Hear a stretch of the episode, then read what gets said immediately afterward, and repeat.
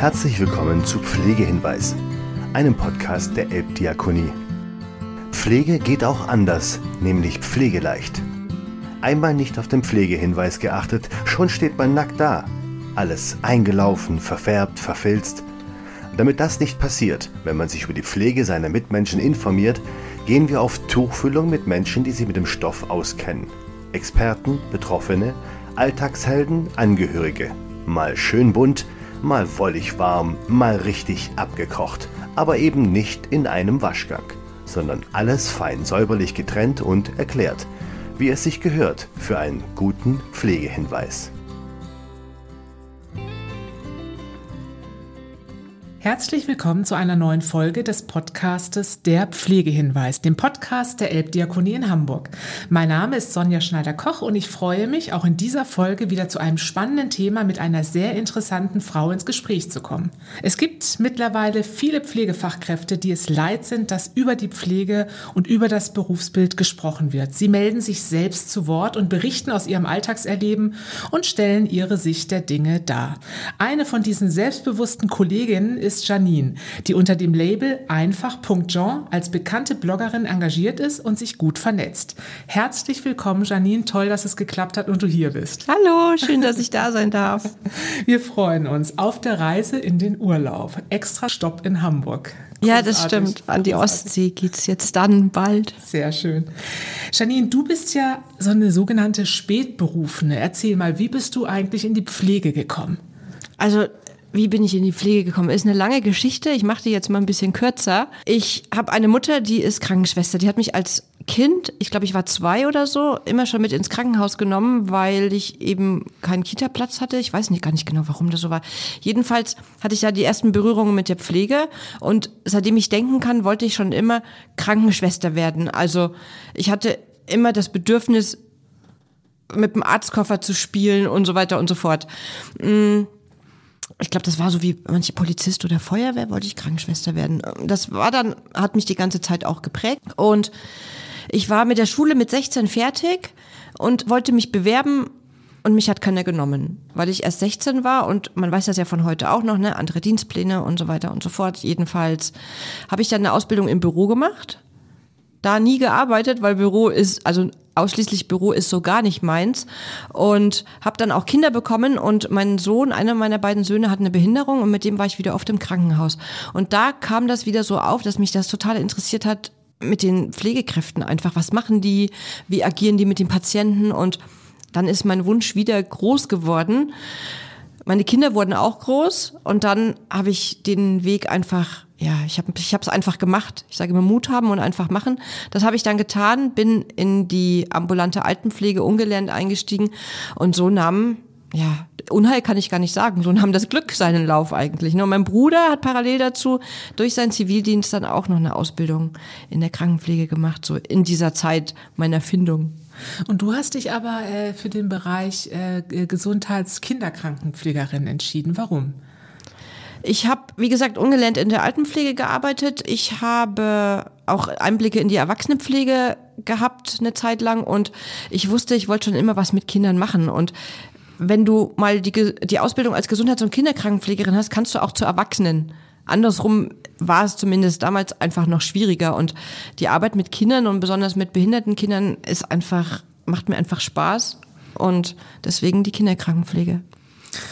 Du bist ja auch neben deinem Beruf, also neben deiner Arbeit, bist du auch, kann man schon sagen, eine echt erfolgreiche Bloggerin. Also unter deinem Label einfach.jean bist du sozusagen aktiv auf Instagram, auf den neuen Medien. Du bist unglaublich vernetzt, also bist engagiert, so deutschlandweit. Wie ist es denn zu diesem Engagement gekommen? Gab es da einen Auslöser? das ist gewachsen wie so ein Baby. Also Instagram war wirklich mal so mein Baby. Ich habe angefangen mit Fotografie, Momente. Ich liebe Momente und die habe ich fotografiert und habe die dann, wo Instagram so aufkam und Facebook oder der, der Beginn einfach so war, da kam das so. Und ich habe irgendwann angefangen, auch über meinen Beruf zu schreiben oder so Einblicke in meinen Alltag zu geben.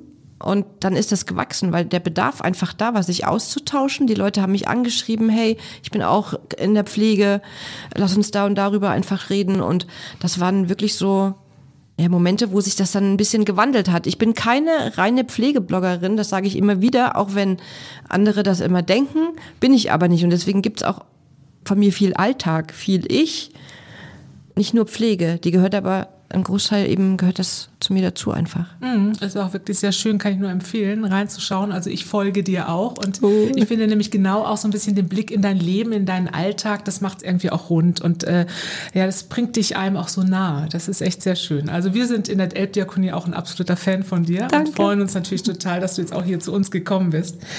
Sag mal, jetzt bist du äh, aktiv, wo arbeitest du jetzt im Moment? Im Krankenhausbereich? Ja, ich arbeite im Krankenhausbereich, aber auf einer sehr besonderen Station, nämlich mit Kindern und erwachsenen Menschen mit Behinderung. Ähm, die eine Fachrichtung ist so Neuroorthopädie und die andere ist Epileptologie, Neurologie mit erwachsenen Menschen mit Behinderung. Oha, also das ist ja schon auch ein besonderer Betreuungsbereich. Was, was reizt dich an, an diesem Themenfeld, an diesem Arbeitsfeld? Ich liebe es einfach, diese Interaktion und dieser Austausch mit diesen besonderen Patienten. Also jeder Mensch ist besonders und jeder Patient ist besonders. Aber Menschen und Kinder mit Behinderung haben nochmal einen ganz anderen, ganz andere Bedürfnisse, einen anderen Bedarf einfach auch an Kommunikation, an Pflege, auch die Angehörigen. Und dieses Setting, so dieses Drumherum, auch mit allem, was dazugehört, das, da gehe ich drin auf, ja. Das ist doch schön. Und, äh, ähm, und dann nochmal so ein bisschen aus der Arbeit gesprochen. Also die Frage, kann ich dir nicht ersparen? Wir hatten ja sowas wie eine Pandemie oder mhm. sind noch mittendrin. Also insofern würde mich auch interessieren, ähm, wie hast du Corona in dem letzten Jahr erlebt in deinem Arbeitsbereich? Also wirklich himmelhoch jauchzend und zu Tode betrübt wir hatten natürlich Zeiten, da war wenig los, weil auch wenig Kinder, wenig Menschen mit Behinderungen, die kommen ja überwiegend aus Einrichtungen, da durften die einfach nicht raus. Das hört sich hart an, aber es war so. Und es sind ja keine Notfälle, die zu uns kommen, sondern geplante Sachen einfach oder geplante Aufenthalte.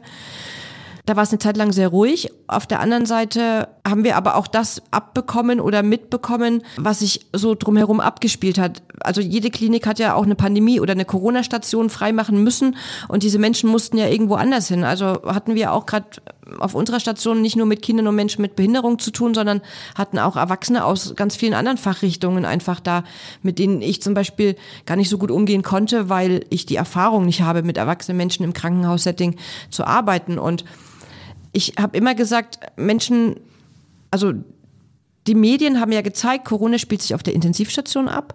Und ich habe immer gesagt, wir werden vergessen in diesem ganzen Medienhype und alles, was passiert ist. Weil Corona hat sich natürlich auch sehr in der Peripherie abgespielt, weil jede Pflegekraft, die auf der Intensivstation gebraucht wurde, die kam ja nicht von draußen, die wurde von einer anderen Station einfach dahin versetzt, weil es einfach auch da der Bedarf war und eben auch auf den peripheren Stationen Corona eine Rolle gespielt hat. Nicht jeder Corona-Patient ist intensivpflichtig und mhm. ja, das war schwierig. Also für mich war es schwierig auch so in der Arbeit mit den Menschen mit Behinderung, dass man ähm, nicht mehr so dieses Zusammensein fördern konnte, dass man nicht mehr sagt, so diese Alltags, diese Alltagskonstrukt konnten wir nicht mehr so aufrechterhalten, ne, weil es ja mhm. doch Zimmerquarantäne. Mhm, na klar. Wir selber nicht mehr im Pausenraum gemeinsames Frühstück, der Austausch mit KollegInnen war einfach nicht da oder anders. Übergaben haben getrennt stattgefunden. Also wie ist es im Moment? Also es ist besser. Also es ist ja natürlich auch mit den Impfungen. Ne? Ähm, die Menschen können sich ja impfen lassen, wenn sie es dann wollen, was ich auch sehr befürworte, dass man sich impfen lässt und damit kommen auch Lockerungen. Und ich glaube auch, dass die Patienten Corona-müde sind einfach. Mhm. Also es wird manchmal ein bisschen leichtsinnig von Patientenseite damit umgegangen. Aber wir haben sämtliche Hygienemaßnahmen, die wir einhalten. Aber es ist ein bisschen lockerer geworden und mhm. das ist schön. Wir kriegen ein bisschen Licht am Ende des Tunnels ja. und gewinnen langsam wieder unsere Freiheit zurück. Ja. Ne? Und wir sollten sie auch nicht aufs Spiel setzen. Nee, genau. Weil wir müssen noch durch diesen Herbst und Winter und dann hoffen wir, dass wir es überstanden haben. Mhm. Ich habe in einem deiner Beiträge gelesen, für dich war der Corona-Bonus Hasswort des Jahres. Oh Gott, ja. Darauf wirst du wahrscheinlich immer angesprochen. Ja. Ich finde, äh, da, das hat vieles dafür. Aber erklär mal, was, was bedeutet das für dich? Es wurde ja laut nach außen publiziert, ja, die Pflege und ne, wir haben geklatscht für euch und jetzt kriegt ihr da noch Geld und einen Corona-Bonus und ähm, dann ist quasi euer ganzes Leid, was ihr in der Pandemie erfahren habt, machen wir damit einfach weg. Das war so das Pflaster der Wunden irgendwie, dieser Corona-Bonus. Aber nicht jeder hat dieses Pflaster erhalten. Also manche sind da auch ganz schön ausgeblutet, sage ich jetzt mal, weil ja, es kam einfach nicht überall an. Und auch dieser Corona-Bonus ist nicht das, was die Pflege braucht. In einer Pandemie nicht, davor nicht und danach nicht. Wir brauchen da ganz andere Sachen. Und natürlich freut man sich über ein Taschengeld, was man hat, aber in einem Monat spricht da keiner mehr drüber. Und ähm, wie gesagt, dieser Corona-Bonus wurde, also für Außenstehende, die nicht aus der Pflege kommen, hieß es immer, ja, kriegt doch das Geld und ihr habt doch da jetzt ganz viel und so weiter und so fort. Ja, kam halt nicht überall an. Ne? Und wie gesagt, Bayern hat 500 Euro, glaube ich, auch an die Pflege ausgeschüttet. Da war ich auch davon betroffen. Ich wollte es gar nicht. Ich habe es genommen. Ich habe aber auch einen Teil davon gespendet. Und von dem Rest haben wir gar nichts gesehen. Also hat nicht jeder was gesehen, weil man gewisse Vorgaben erfüllen musste eben direkt am Corona-Patienten arbeiten. So und so viel Prozent mussten Corona-Patienten sein. Das hatten wir alles nicht in der kleinen Klinik. Und wie gesagt, gerade die, die nicht auf Intensivstation gearbeitet haben und da noch viel mehr einfach auch in der Misere drin waren, die haben davon gar nichts gesehen. Und so war es auch in anderen Bereichen. Also sehr schade. Hm. Ja, ich fand auch, ehrlich gesagt, das war so ein bisschen politische Augenwischerei. Mhm. Ne? Nach außen hin wurde da echt was verkauft. Äh, wir hatten ja in der ambulanten Pflege, die Mitarbeiter haben ja auch den Corona-Bonus bekommen. Da freuen sich natürlich die Kolleginnen äh, darüber, aber genau genommen haben die auch gesagt, naja, die Frage ist ja mal für was. Ne? Also ja. ambulant war es ja relativ entspannt äh, für uns in der Pandemie. Ich glaube, in der stationären Pflege, das war nochmal eine ganz andere Herausforderung. Fand ich auch ein bisschen schade, dass die so gar nicht im mhm. Fokus waren, sondern dass im Grunde alle immer gedacht haben, wie du schon sagst, Corona findet auf Intensivstationen mhm. statt, ja, und dann absurderweise waren dann gerade auch die Stationen im Krankenhaus eben nicht betroffen oder bekamen eben nicht diesen Corona-Bonus. Das muss man auch erstmal jemandem erklären, ne? Ja, und vor allem, äh, also dann heißt es ja auch, ja, ihr habt doch gar keine Corona-Patienten gehabt, aber all die Patienten, die trotzdem da waren, die mussten ja auch verschiedene Hygienekonzepte einhalten. Man musste gucken, dass sie nicht miteinander Kontakt haben. Das, was Patienten halt gerne machen, nämlich dieser Austausch auch mit anderen PatientInnen. Und das hat, war einfach ganz was anderes. Die Patienten hatten keinen Besuch. Also es war ja Besuchsstopp. Also haben wir auch noch diese psychische Komponente, die der Besuch oft aufgefangen hat, den haben wir mit übernommen. Wir haben ähm, Essenseingabe, was auch ein Angehöriger oft mit übernommen hat, gerade bei erwachsenen Menschen mit Behinderung. Das haben wir auch übernommen. Wir hatten viel mehr Pflege tatsächlich als mit Angehörigen, weil gerade am Anfang der Pandemie war ja wirklich keiner da in den Krankenhäusern, außer die Patienten. War schön auf der einen Seite, mhm. auf der anderen Seite hat man aber erst mal gemerkt, wie viel Angehörige einem eigentlich doch abnehmen. Ja, und gerade auch in dem Bereich, in dem du arbeitest, ja. ne? das ist natürlich auch wichtig. Ähm, wie findest du, wie hat sich denn Politik angestellt in der Pandemie? Du bist ja auch jemand, die auch sozusagen sehr kritisch das Ganze betrachtet, auch gut kritisch, muss ich sagen. Äh, welche Note würdest du da geben? Also was ist gut gelaufen, was ist schlecht gelaufen? also man soll ja immer mit dem Guten anfangen und dann das Schlechte sagen. Ne? ja, genau. Ich ähm, weiß nicht, was gut gelaufen ist. Also für mich selber, also jetzt, was man so im Krankenhausblick einfach hat, was auch im Nachgang noch kam. Natürlich in den Momenten hat man gedacht, so, ja, die Politik bemüht sich, dass wir Schutzmaterialien kriegen, ähm, die setzen sich da ein, was man aber im Nachgang mit Maskenaffäre und so weiter und so fort dann hört, ähm, sind diese positiven Momente dann auch wieder aus meinem Kopf entschwunden und ich weiß nicht, ich sag immer, nach außen hört sich das immer gut an. Und auch für die, jetzt gerade kurz vor den Bundestagswahlen, hat sich dann für die Wähler, die nicht aus der Pflege kamen, was natürlich die Mehrheit war, hat sich Pflege ganz viel getan, positiv für die Pflege. Aber wir als Pflegekräfte, was dann als Wähler eine Minderheit natürlich war, wir wussten genau, dass im Alltag vieles einfach nicht umsetzbar war. Und das ist das, was ich so bemängel. Und auch durch diese ganze Pandemie, das war immer so spitz auf knapp geplant. Ich glaube, dass man einfach gesagt hat, wir lassen die Schleusen jetzt so lang offen und erst wenn es wirklich gar nicht mehr geht, dann ziehen wir die Notbremse. Und das kann man mit Menschen aber nicht machen. Nicht mit Menschen wie wir, die Pflegekräfte, und auch nicht mit Menschen auf der anderen Seite des Bettes, sage ich mal, nämlich die Patienten oder Bewohner, Klienten, wie man sie auch immer nennen mag. Und das bemängel ich, dass viel zu wenig Menschlichkeit da war. Es ist Politik, es ist Gesundheit, aber der Mensch gehört doch mit dazu. Mhm. Ja, klar. Und in der Pandemie hatte man irgendwie, oder es war einfach so, dass auf einmal die ganze Versorgung auch so in den Brennpunkt gerückt mhm. ist. Und die ganzen Versäumnisse der Jahre und Jahrzehnte, die wir ja in Deutschland haben, ne, die standen auf einmal alle auf dem Prüfstand. Und wir haben uns alle gewundert, wir haben ja ein Problem in Deutschland im Bereich der pflegerischen Versorgung. Wir haben einen Fachkraftmangel. Also da darf man sich auch wundern bei den politisch Verantwortlichen. Klar haben die das jetzt irgendwann auf die Agenda genommen. Aber wir haben ja eine Geschichte der Versäumnisse, die, die, die liegt ja schon echt ewig zurück, ja. Und äh, die ganzen Aktionen, die dann irgendwie mal hektisch auch ins, ins Spiel geführt wurden, naja, das war alles ein bisschen Flickenschusterei. Mhm. Und im Grunde müssen wir nochmal ganz neu ansetzen oder hauptgrundlegend mal ansetzen. Eine Revolution? Eine Revolution, genau. Das wäre gut, also, wir bräuchten. Ja, oder wie, ja. Wie, wie siehst du den Blick? Also ich finde, der Blick auf die Pflege, also jetzt nicht unbedingt von denen, die wir aus der Pflege kommen, sondern von außen gesellschaftlich, der ist ja immer sehr defizitär. So, ne? Also ist denn die Pflege so schlecht, wie sie immer dargestellt wird? Nein, ganz klares Nein. Aber also ein Stück weit sind wir selber dran schuld, weil wir ja natürlich auch nichts anderes propagandieren, muss ich schon sagen. Ein Stück weit ähm, machen die sozialen Kanäle, die Medien, Fernsehen, Zeitschriften und so weiter das auch draus, weil die wollen Schlagzeile. Und wenn ich jemand bin, der in den Mittelpunkt kommen möchte, als Mensch, als Person, als Influencer vielleicht auch oder als Blogger, dann nehme ich jede Schlagzeile mit und mache da einfach was draus.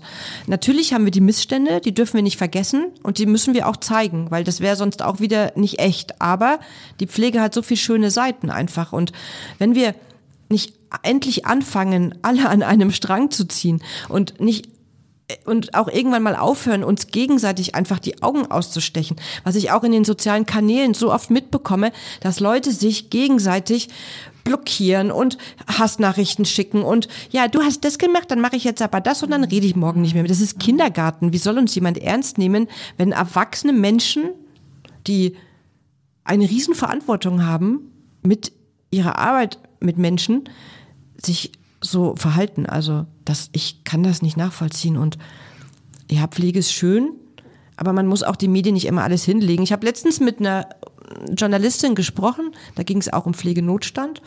Und sie hat gesagt, die schönen Seiten der Pflege, die interessieren niemanden. Und deswegen kommen die auch nicht ins Fernsehen oder in irgendeine Zeitung. Nur ganz selten, wenn man bestimmte Sachen halt hat. Und wenn die Medien das nicht schaffen, dann machen wir es eben selber.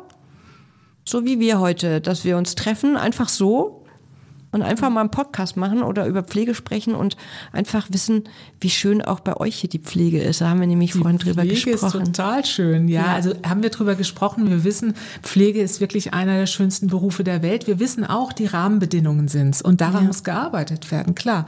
Und darauf sollte auch mal der Fokus gesetzt werden, so, ne? so vielfältig, so unfassbar. Das haben wir, also unfassbar vielfältig. Ja, und was, was muss denn geschehen? Also was meinst du? Also wir haben auch darüber gesprochen, was ist mit einer Vertretung für Pflege? Also man darf das Wort schon fast nicht mehr aussprechen. Die Pflegekammer. Was ist mit der Pflegekammer? brauchen wir. Ich hatte erst ähm, vor einiger Zeit einen Talk auch dazu, da waren Pro und Contra natürlich und das gehört dazu, das ist wichtig. Wir sind eine Gesellschaft, wir sind Menschen. Es muss nicht immer jeder einer Meinung sein, sondern die unterschiedlichen Meinungen sind auch anregend für die Gedanken einfach. Und ich finde, wir brauchen eine Pflegekammer. Also wir brauchen was, wo wir uns organisieren können und wo wir dann auch miteinander einfach nach vorne gehen und gewisse Ziele haben, wo wir auch politisch uns einfach besser ähm, an die Politik heranwagen können, weil so schaffen wir es nicht. Das hat die Vergangenheit ganz klar gezeigt und wir wissen ja noch nicht mehr, wie viel, noch nicht mal, wie viele Pflegekräfte wir überhaupt in Deutschland haben. Also das ist ja schon echt peinlich und dieses ganze Pflegekammer, dieses ganze Negative ist für, also aus meiner Sicht entstanden, weil es zu wenig Aufklärung und Transparenz gibt. Und wir müssen da die Menschen, die Pflegekräfte ganz weit vorne abholen, auch die Auszubildenden, um zu gucken, was bietet eine Pflegekammer und warum solltest du dabei sein und nicht du hast da einen Zettel im Briefkasten mhm. und jetzt bist du dabei. Das, das, das funktioniert nicht. Ja, und ich glaube auch die Diskussion wurde bewusst auch immer sehr verkürzt gehalten. Es, also Pflegekammer war im Grunde immer gleichbedeutend mit Pflichtbeitrag. Ja. So, ne? Das wurde gleichgesetzt. Und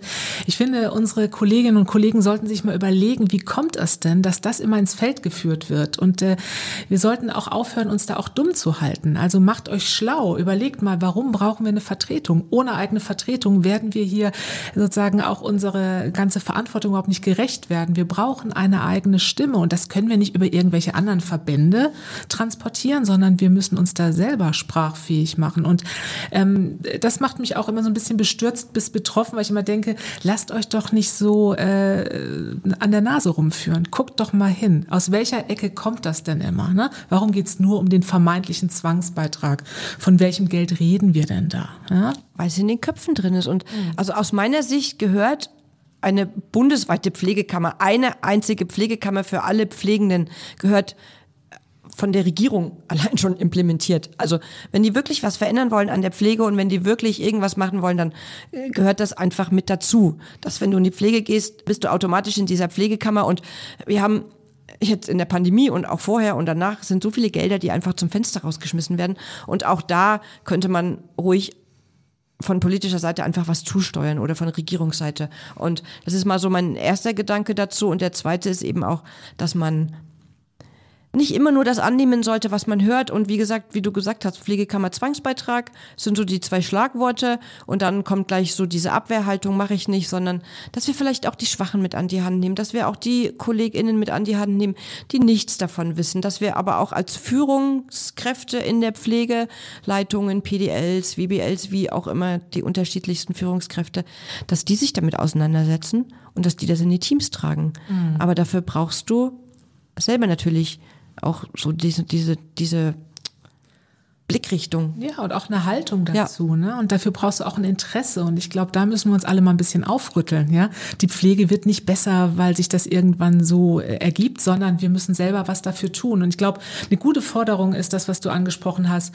Wenn das hier nicht nur um politische Lippenbekenntnisse geht von einem Gesundheitsminister, von einem Sozialministerium oder von einer Familienministerin, dann sollten die mal diesen Prozess unterstützen, mhm. nämlich Implementierung einer Bundespflegekammer. Das finde ich ist eine glasklare klare Forderung, die können wir hier schon mal aufstellen mhm. ja, und dann läuft's auch. Also ich glaube, das muss diese Bewegung sein, das, das brauchen wir einfach und in diese Vorwärtsbewegung müssen wir einfach gehen. Und das wäre ein Zeichen. Wir sehen euch, wir nehmen euch wahr und ernst. Wir können nicht alles verändern, das ist mir auch klar, dass die Politik nicht von heute auf morgen verändern kann, auch keine neue Regierung. Aber das wäre ein Zeichen. Und das wäre ein Zeichen, ein Signal, was, finde ich, sehr leicht gesetzt werden kann, oder? Auf jeden Fall. Ich glaube auch, ähm, wir brauchen ein paar Jahre. Weißt du, so wäre meine Einschätzung. Ja. Wir haben jetzt die Generalistik. Mhm. Ich glaube, das macht was ins System. Da brauchen wir ein paar Jahre, bis die Ausbildungsgänge auch bei uns im, im System mitarbeiten. Das Selbstverständnis auch im, im Bereich der Akademisierung, das kommt auch dazu. Wir werden bald mehr Vorbehaltstätigkeiten haben. Also es sind ja die richtigen Themen, die jetzt auch äh, pointiert werden und nach vorne getrieben werden. Nochmal Thema Bezahlung von Pflegefachkräften. Also äh, vieles läuft ja immer auch über das Argument, Pflege wird so schlecht bezahlt. Ähm, wie, wie stehst du dazu? Also ich finde, dass es bestimmte Bereiche gibt in der Pflege, die werden einfach zu schlecht vergütet. Da ist die Altenpflege ganz weit vorne, da sind auch die neuen Bundesländer ähm, ganz weit vorne. Das ist schade. Wir brauchen eine einheitliche Vergütung, weil ich weiß nicht, was das für einen Unterschied macht, ob jetzt in Dresden eine Pflegefachkraft einen 89-jährigen Patienten ähm, versorgen muss oder versorgen möchte oder versorgt oder ob die das in München tut. Das ist kein Unterschied. Die Arbeit ist die gleiche, der Mensch ist der gleiche und das, das darf nicht mehr Unterschied sein. Wir brauchen eine bundeseinheitliche Bezahlung, auch vielleicht einen bundeseinheitlichen Tarif für Pflege. Mhm. Das wäre zum Beispiel auch eine Forderung, nicht immer diese ganzen Tarifverträge und auch diese Forderung der Politik, es darf nur noch nach Tarif bezahlt werden. Da weiß ich schon, dass wieder diese Hinterhoftarife irgendwo auftauchen und dann sind wir genauso weit wie jetzt. Ähm, dass diese Bereiche auch gut gedeckt werden mit Pflegekräften, nämlich, ne, das kommt ja noch dazu. Hm. Und das ist mal so das Erste. Und natürlich kann es immer mehr Geld sein. Ich finde, wenn wir aber so diese bundeseinheitliche Bezahlung hätten, dann wäre das Geld auch nicht mehr so das Problem. Und ich glaube, wir müssen ganz woanders anfangen. Natürlich ist mehr Geld gut, aber wir müssen, glaube ich, mehr für Familien tun. Wir müssen mehr gucken, dass die Kinderbetreuung vielleicht finanziert ist. Wir müssen gucken, dass man vielleicht ein Bahn- oder ein Busticket bekommt oder mal einen Tankgutschein. Ähm, ich finde, auf solche Wege kann man viel mehr Leute mobilisieren als mit dem Einstiegsgehalt. Klar, Einstiegsgehalt 4000 Euro finde ich gut. Klar. Sollte sein, Na, muss klar. sein. Ja. Aber trotzdem gibt es noch Benefits, die in einem sozialen Bereich einfach nicht fehlen dürfen. Und wir sind natürlich nicht verbeamtet, aber warum können wir nicht ein Stück weit so behandelt werden? Mm, mm, das finde ich eine schöne Idee. Und ich glaube auch, die, die Vergütungslandschaft in Deutschland ist so heterogen und das ist das Problem. Und solange es auch immer noch so im Ermessen einer Einrichtung eines Trägers steht, wie er seine Mitarbeiterinnen und Mitarbeiter bezahlt, solange werden wir auch diese Diskussion haben. Ich glaube auch, dass Vergütung nicht alles ist. Es heißt ja immer so schön, Geld ist nicht alles, aber zuerst muss das Geld auch stimmen. Mm. Und äh, Pflege muss ja auch in der Gesellschaft akzeptiert sein und das läuft läuft schon auch über Einkommensmöglichkeiten. Ich glaube, dann hat man auch ein breiteres Interesse bei jungen Leuten auch diesen Beruf zu ergreifen. Aber die Soft Skills, die du angesprochen hast, die halte ich auch für absolut wichtig. Ne? Mhm. Also das braucht es einfach auch. Wir müssen umdenken. Ich glaube jetzt mit der Generation Z, die jetzt unsere Auszubildenden sind, die sind ja bereit dazu, auch wirklich viel Arbeit in, in die Freizeit mitzunehmen, aber auf der anderen Seite wollen sie auch ein bisschen Freizeit in die Arbeit mitnehmen. Und dieses Spagat müssen wir jetzt langsam mal schaffen. Die Babyboomer gehen jetzt bald, mhm. leider. Von, also ich habe sehr viel Werte auch von denen mitbekommen noch auf, im klinischen Alltag. Aber die werden jetzt dann weg sein. Das ist nicht mehr der Fokus Arbeit, Arbeit, Arbeit und meine Familie vernachlässige ich, sondern wir haben einen Generationenwechsel. Auch jetzt mit der Pandemie hat sich nochmal einiges getan und da müssen wir hin. Mhm. Da müssen wir auch Mut haben, einfach da was zu verändern. Und ja, das ist. Hm, völlig richtig. Sag nochmal abschließend, was versprichst du dir von der Zukunft? Wie sieht deine Zukunft der Pflege aus? Also, wenn ich, was ich mir verspreche, wenn ich ganz weit träume, dann ist alles wieder, also so eine grüne Pflegewiese mit blauem Himmel und Sonnenschein und die Pflegekräfte hüpfen ja, durch die Blumen und Schmetterlinge sind dann da und alles Mögliche. Also alles ist gut quasi so in meiner bunten Welt. Wird nicht so sein, aber ich glaube, wenn die Pflege sich ein bisschen mehr aufstellt, ähm, die Professionalisierung einfach wieder in den Fokus zurückt, wir die Menschlichkeit daran nicht verlieren, ähm, ein bisschen Digitalisierung beigemischt, wie so ein Rezept halt einfach. Ne? Wenn man das dann gut backt, dann kann da was draus werden, aber wir haben es halt einfach auch selber in der Hand. Die Politik will nichts ändern, das haben wir gesehen, deswegen müssen wir es selber tun und das sollten wir auch. Toll, liebe Janine, ich danke dir für dein äh, engagiertes Statement hier. Ich wünsche dir alles Gute, vernetz dich weiterhin, wir bleiben im Kontakt. Ich finde diese Bewegung, die du auch mit angestoßen hast, die finde ich echt großartig und ich glaube, das ist genau der richtige Schritt. Ich wünsche dir einen schönen Urlaub jetzt äh, an der Ostsee, wünsche dir alles Gute und Ihnen, liebe Zuhörer, für Sie, falls Sie diese Folge nochmal hören möchten, schauen Sie gerne oder hören Sie gerne auf podcast.elbdiakonie.de oder schauen Sie einfach auf den Blog von Janine einfach.jean. Alles Gute, vielen Dank fürs Zuhören. Dankeschön.